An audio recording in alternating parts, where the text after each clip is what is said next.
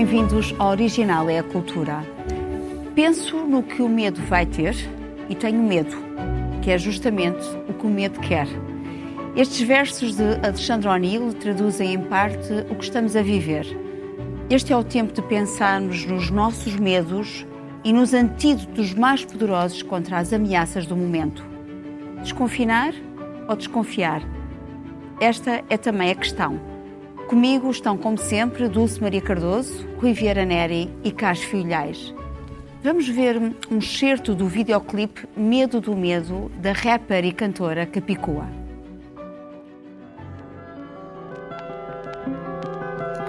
Ouve o que eu te digo, vou-te contar um segredo. É muito lucrativo que o mundo tenha medo. Medo da gripe são mais uns medicamentos. Vem outras tir para reforçar os dividendos. Medo da crise e do crime, como já vimos no filme. Medo de ti e de mim, medo dos tempos. Medo que seja tarde, medo que seja cedo. E medo de assustar-me se me apontares o dedo. Medo da crise e de insetos,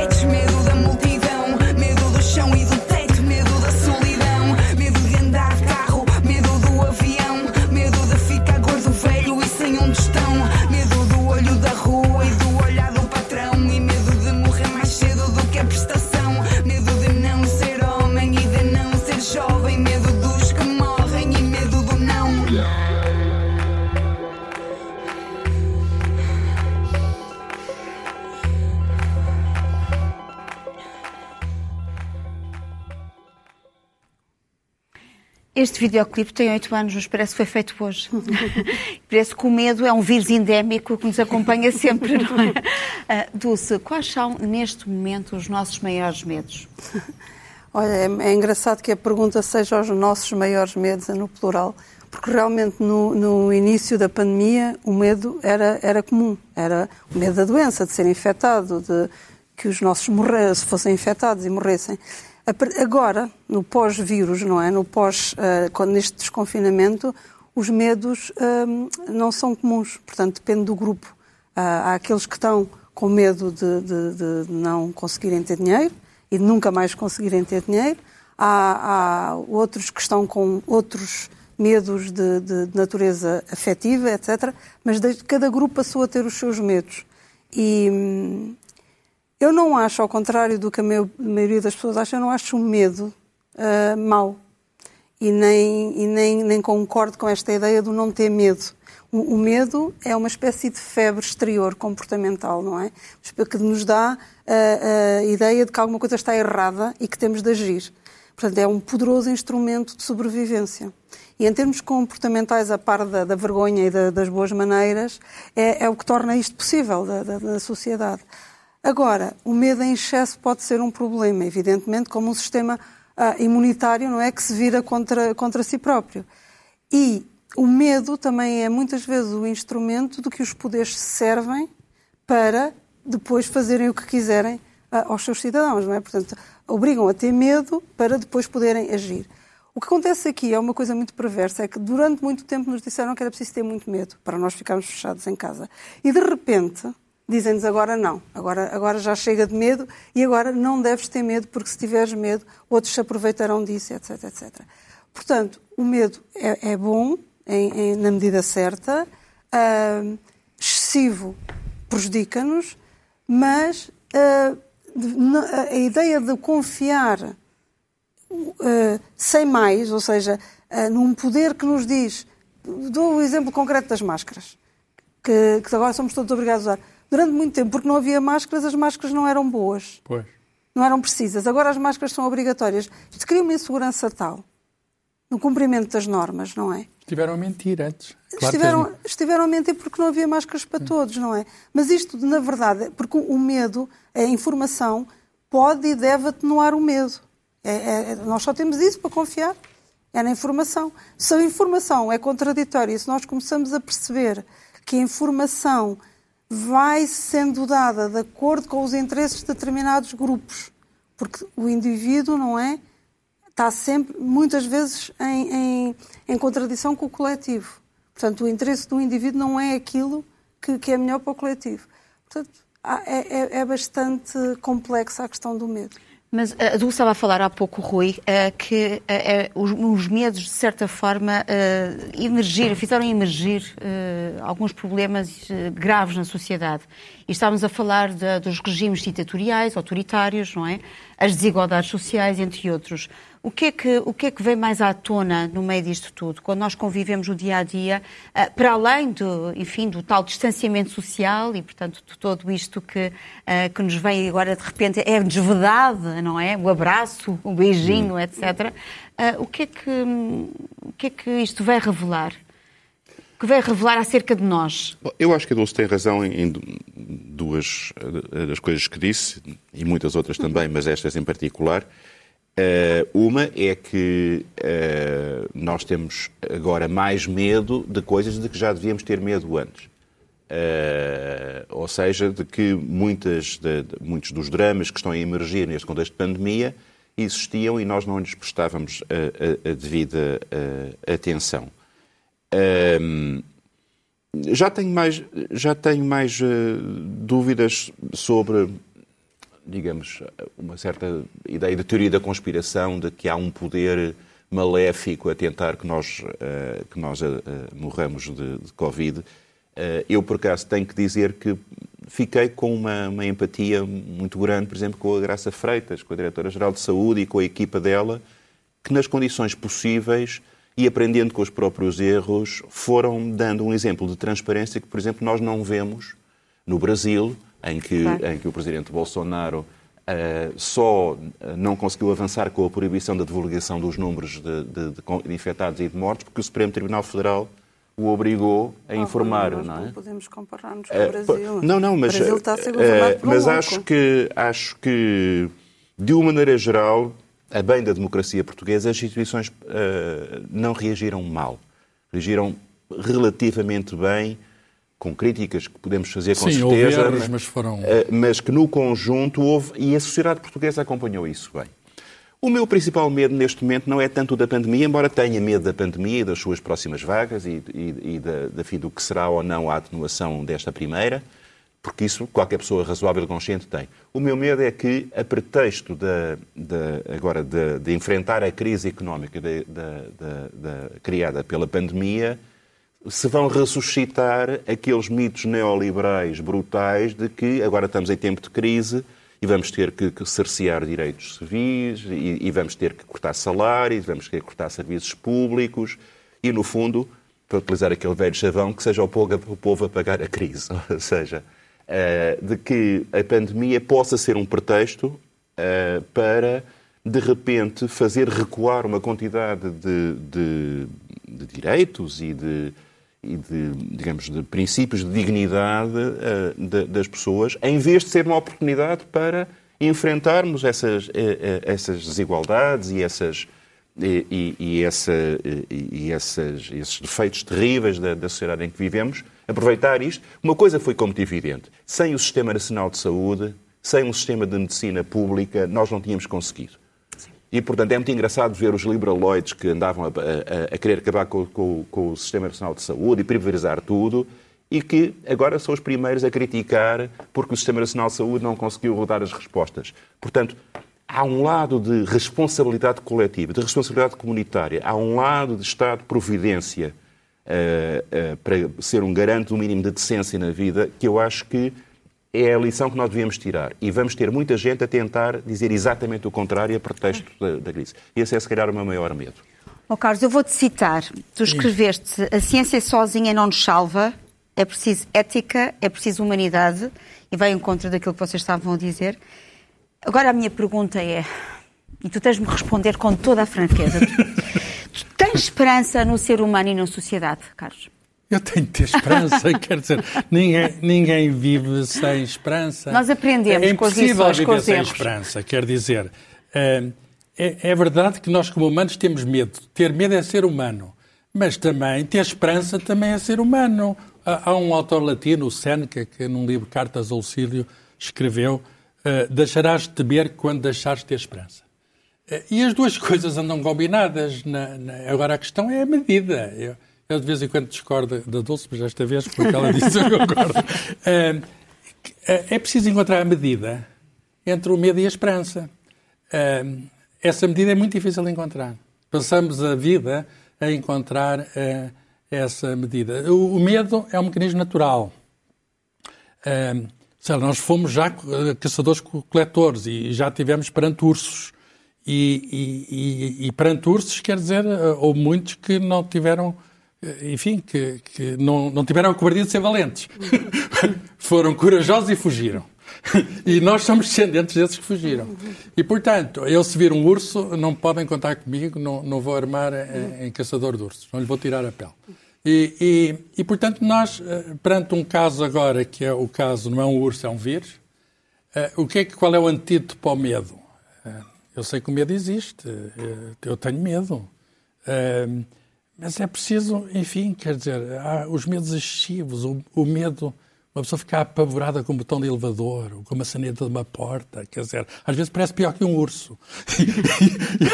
e, e, e, enfim, é, é qual, é o antídoto, qual é o antídoto do erro? O antídoto do erro é o conhecimento, sempre foi.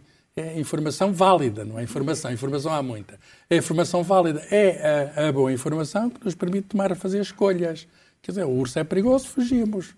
Uh, mas, evidentemente, podemos ir buscar mais pessoas para caçar o urso e, portanto, podemos ser gregários e é isso que faziam também os caçadores-coletores. Uh, e, portanto, uh, temos de aprender a viver com medo e essa é uma questão que agora é muito premente, mas é uma questão que nunca nos vai largar. Nós vamos sempre ter medo, medo de várias coisas, medo de sofrer, medo de morrer, mas, mas enfim, o sofrimento existe, a morte existe e, e, e enfim, nós vivemos ignorando o sofrimento e a morte.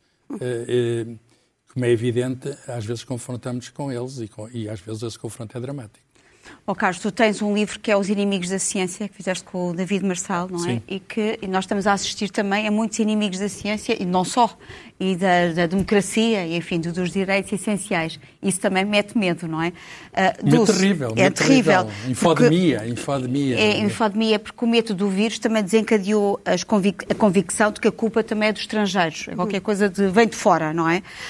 Um, devemos olhar com medo para quem está perto de nós, por exemplo. O caso de uh, todo, todas estas regras de distanciamento social, tudo isto, uh, de certa forma, acabou por nos dar novos hábitos de vida. Será que Assusta-nos esta nova vida que estamos a ter?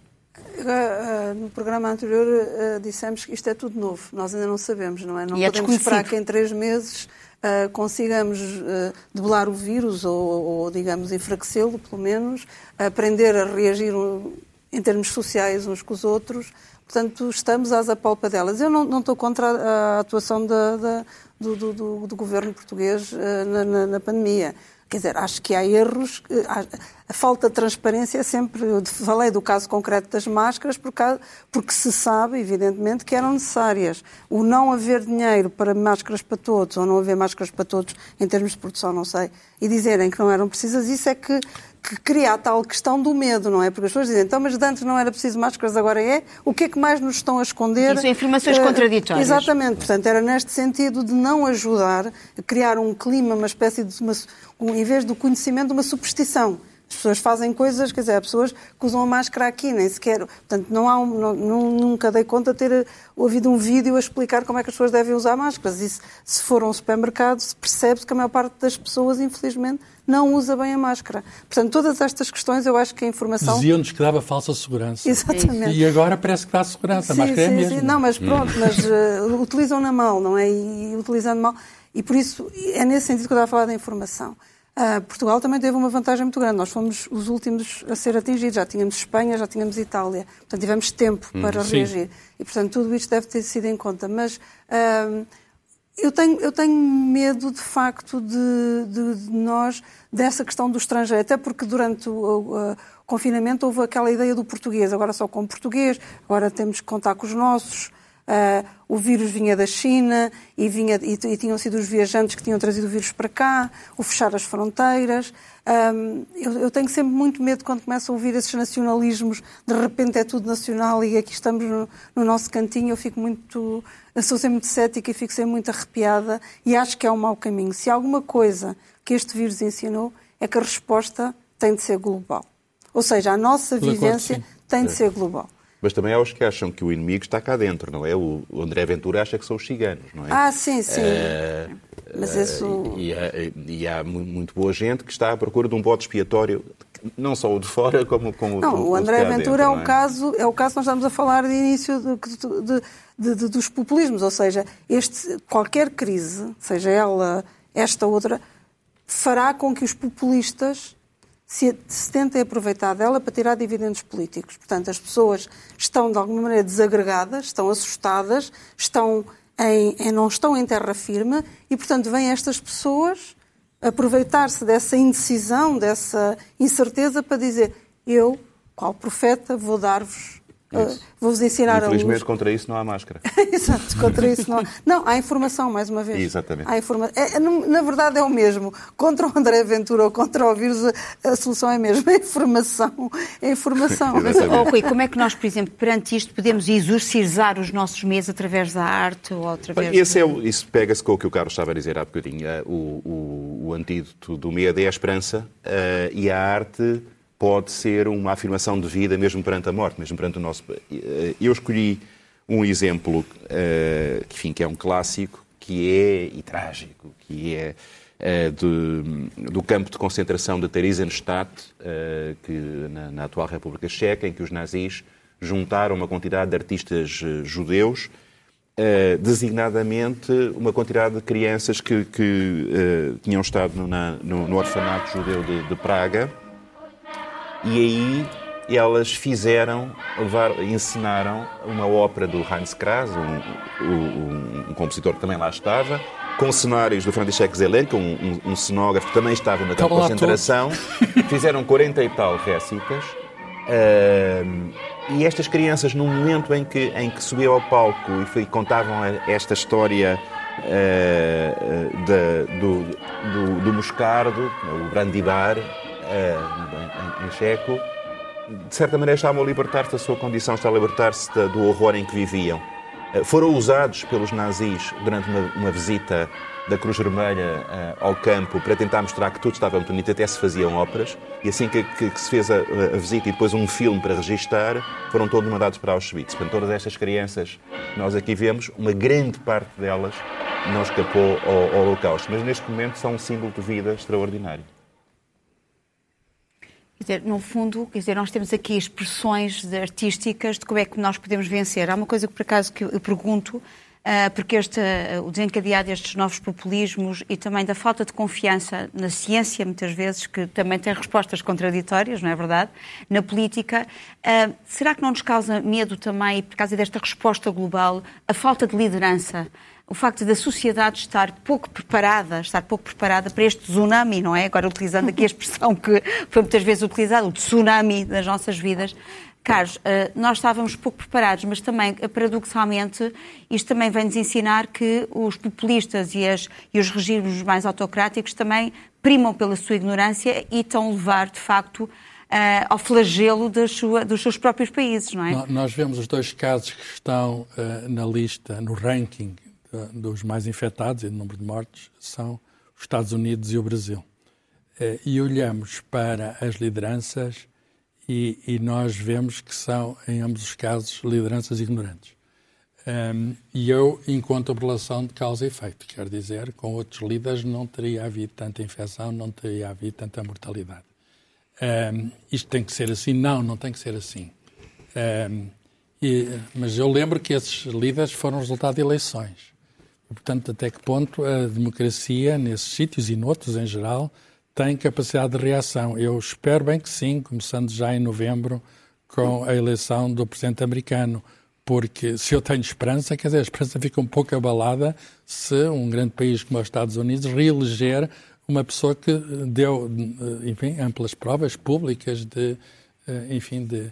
Não é apenas ignorância, é indiferença, para com a sorte do outro, é desumanidade. É, no Brasil, talvez exponenciado, porque há, há, há digamos, um, um, modo de ser no Bolsonaro que é, é ainda mais repelente, se, se, se, se, me permitem a coisa. Portanto, uh, como é que vai ser o mundo depois disto tudo? Uh, enfim, nós precisamos de. Isto mostra que é preciso cooperação, a cooperação internacional, mas o que nós estamos a ver é que esses países em particular fecham-se Uh, OMS, por exemplo, nós precisamos da OMS.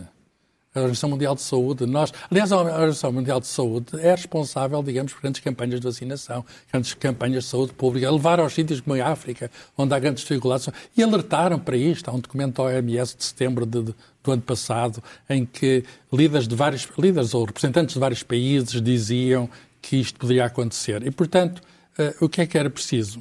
Cooperação internacional, é preciso estarmos unidos, é preciso vencer o medo em conjunto, é preciso arranjarmos mecanismos que nos deem alguma confiança, não apenas nacional, porque isto agora foi tratado então na União Europeia, na União Europeia é muito nítido, foi tratado muito nacionalmente, é preciso vencer o medo, eh, como o problema é global, vencer o medo à, eh, à escala global. E, e, para vencer o medo, eu lembro que estamos no mês do, do Camões, é que há uma, há uma frase dele, diz assim, nos perigos grandes o temor é muitas vezes maior do que o perigo. E, portanto, eh, há perigo, com certeza há perigo agora do vírus, há perigo das alterações climáticas, que é uma coisa que, é uma coisa que também temos de enfrentar, mas não podemos eh, vencer, não podemos deixar-nos intimidar por uma coisa ainda maior que a própria coisa. O que é que esta crise, esta pandemia está a revelar sobre nós mesmos? Porque nós temos que muitas vezes nos interrogar e com certeza também neste momento de pausa, porque tivemos uma pausa, não é? Em de repente uh, tiver, desligaram-nos a ficha e, e tive que. Houve uma suspensão, de certa forma, das nossas vidas. O que é que está a revelar sobre nós mesmos, Dulce? o que é que isto revela? O que é que. À nossa escala individual e também à escala global dizer, não, não, isso não sei responder assim, uh, porque evidentemente cada pessoa é um, é um universo, portanto, cada pessoa traz suas revelações próprias. Mas uma das coisas engraçadas é que hum, nós tínhamos esta ideia de que estávamos a construir o super-homem, não é? E que daqui a uns tempos a, a, a, imortalidade era possível, etc. E depois vem um vírus, uma coisa, uma, uma coisinha em, que nem se vê sequer, não é? Uh, era fake news, essa história do super-homem era fake news. Uh, e que vem dizer, não, atenção, isto basta esta poeirinha na engrenagem e é este, este pandemónio, não é?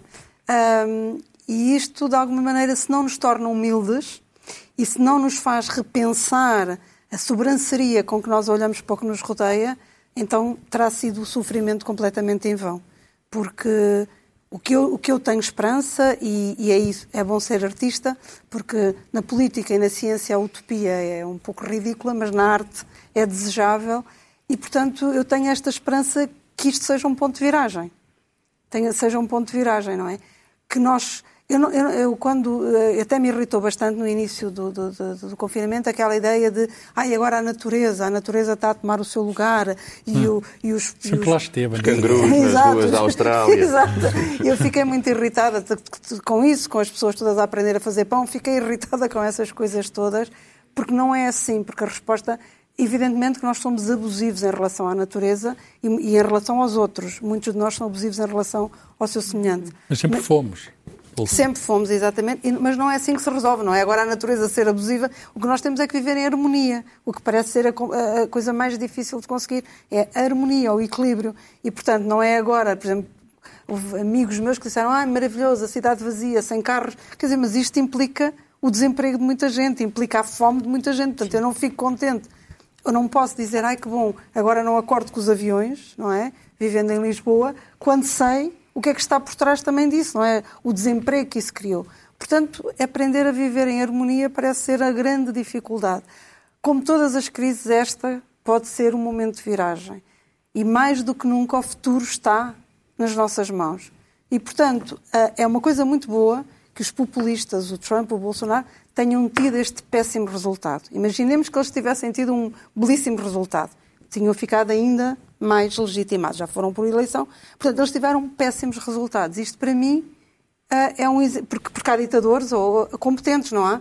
E que, que, e que fazem o, o, povo viver melhor. O regime autocrático da China funcionou. Exatamente. Parece ter funcionado. Não sei, porque as notícias são todas falsas. Pois, parece, é? eu disse. Parece, mas assim, devem ser falsas. Todas, todas não serão, mas... Não, mas, não no caso do número de mortes serão, porque, por exemplo, quando foi para aquele dia de levantar as, as, as cinzas, as filas eram quilométricas, portanto, sim, sim. Não, não 3 mil mortos não justificam aquelas filas quilométricas sim, mas a vida levantar... está a voltar à normalidade. Mas... Sim, sim. Concordas? O que, é que, o, que, o que é que isto revela sobre nós? Agora também recordando um verso do Camões, não é? Que a mudança já não muda como suía, como costumava. uh, e isto aconteceu porque houve um desconhecido, portanto, um, um, na, o que verdade... vai mudar, nós não sabemos. Uh, uh, o que é que eu, como é que eu gostaria que mudasse? Eu gostaria que uh, tivéssemos todos uma noção reforçada da necessidade de encontrarmos sistemas políticos democráticos uh, que encontrem respostas comunitárias para estes problemas. O Carlos falava da, da, da, questão da resposta global, planetária à crise entre vários Estados.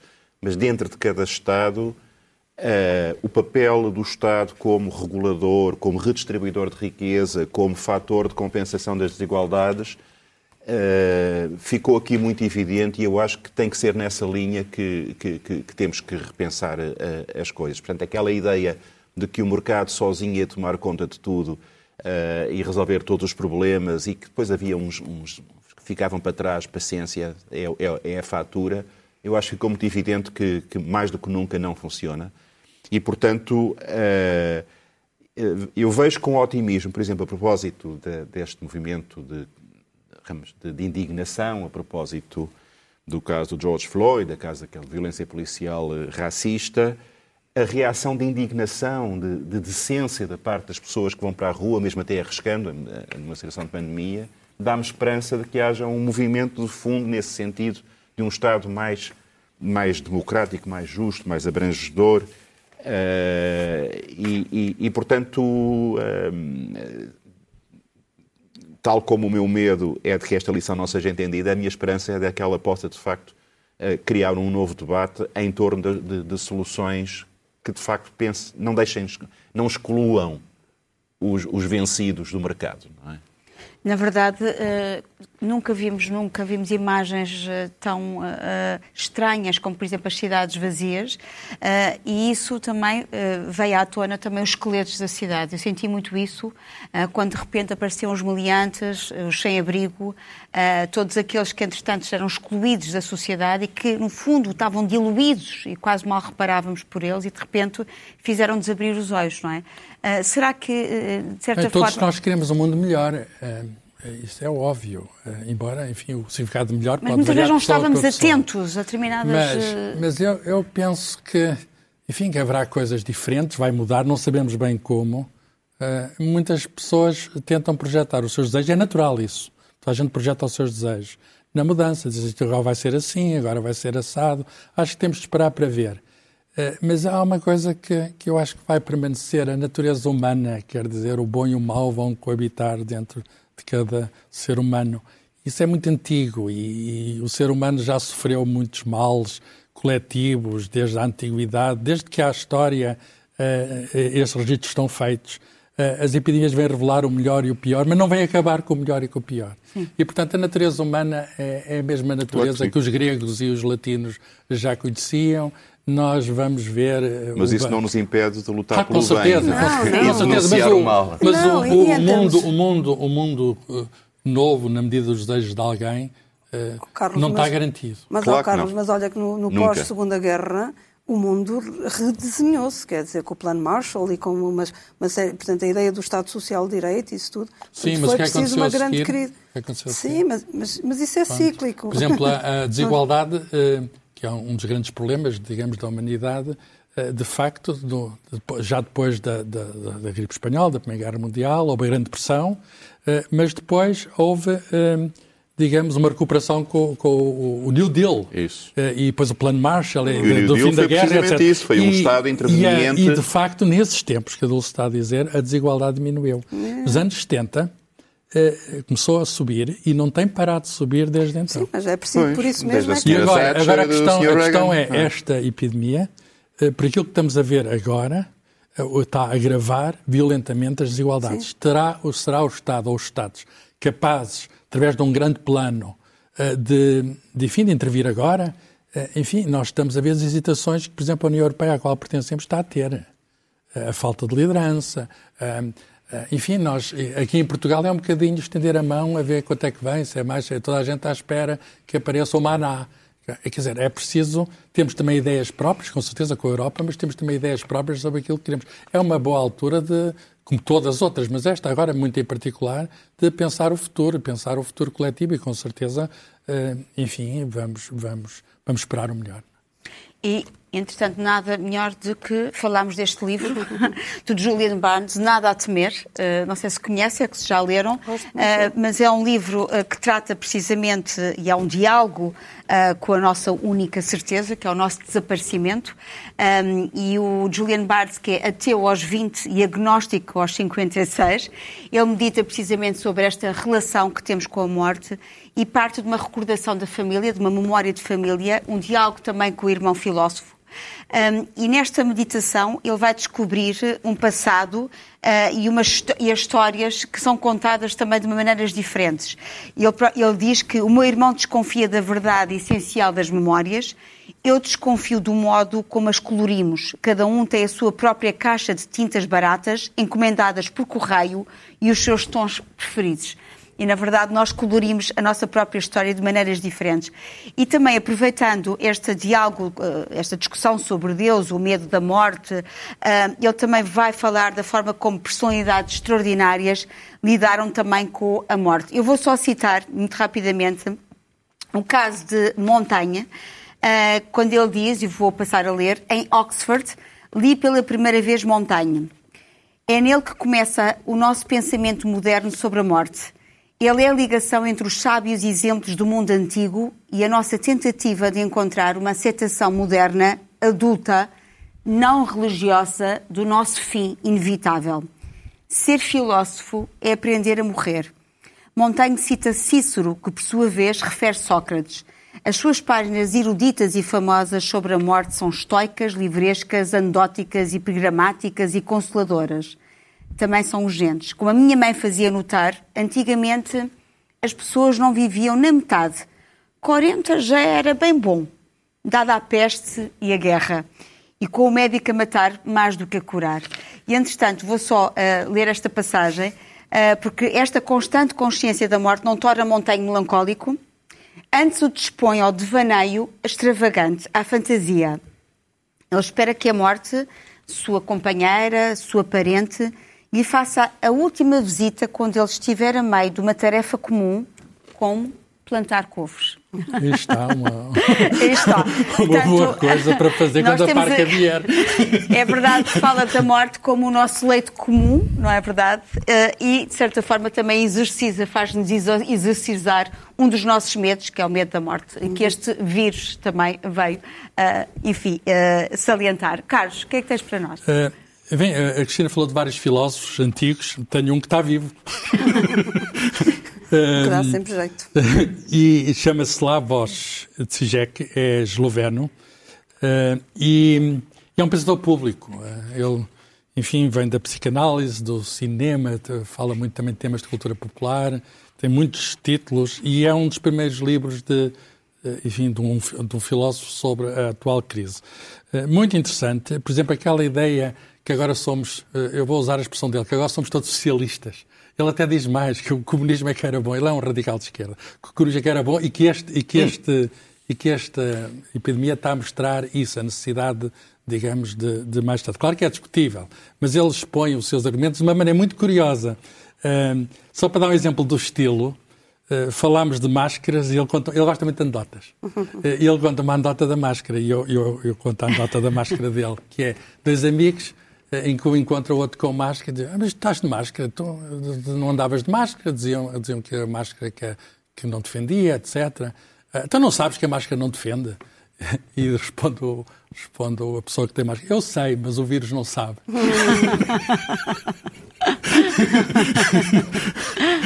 Dulce. Um, eu trago um, um livro um, do Trevor Noah, Sou um Crime, uh, que, foi publicado, que foi publicado ano passado pela, pela Tinta da China.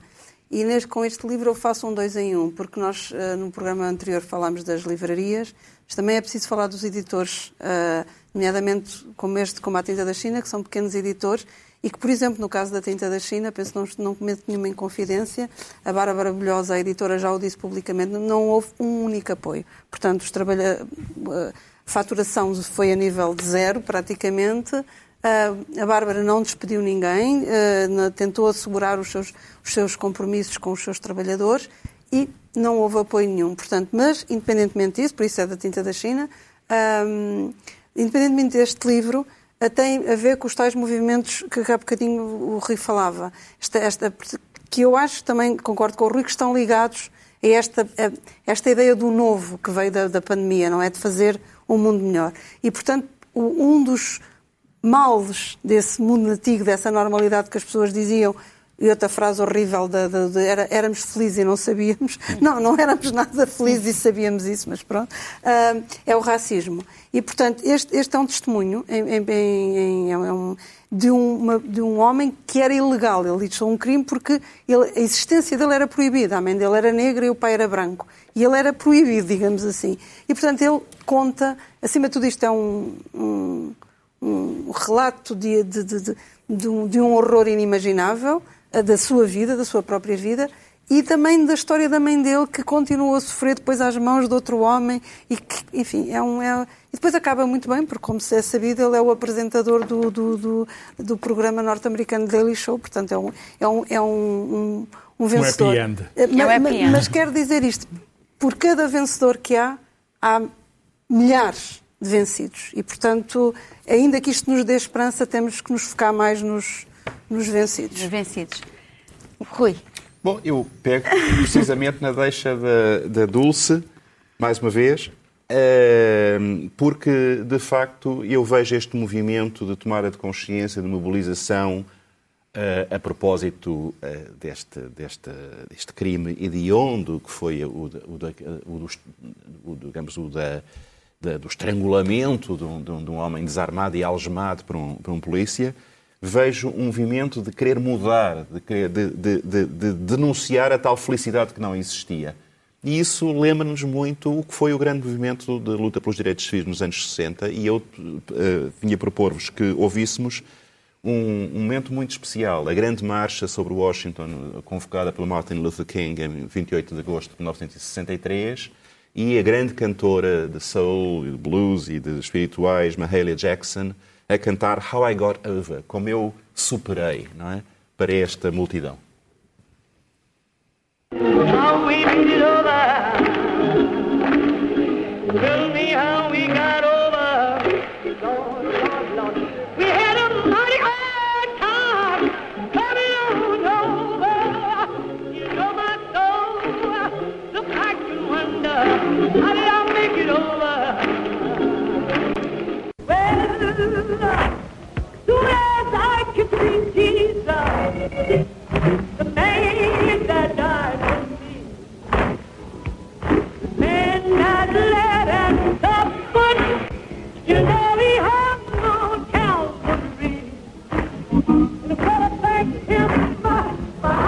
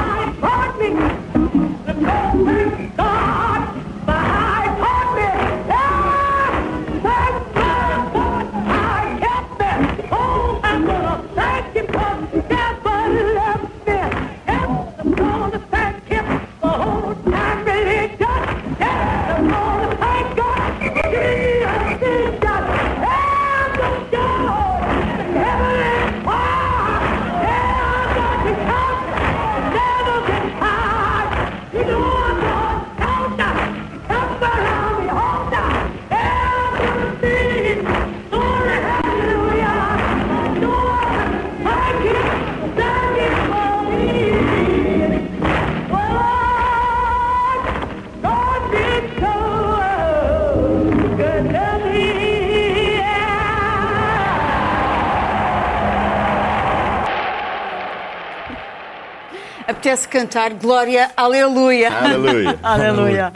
Este foi o Original é a Cultura. Voltamos para a semana. Até lá, lembre-se que todo o tempo é bom tempo para a cultura. Tell me how we got over. Lord, Lord, Lord. We had a mighty hard time coming on over. You know my soul. Look, I can wonder how did Sure, I could see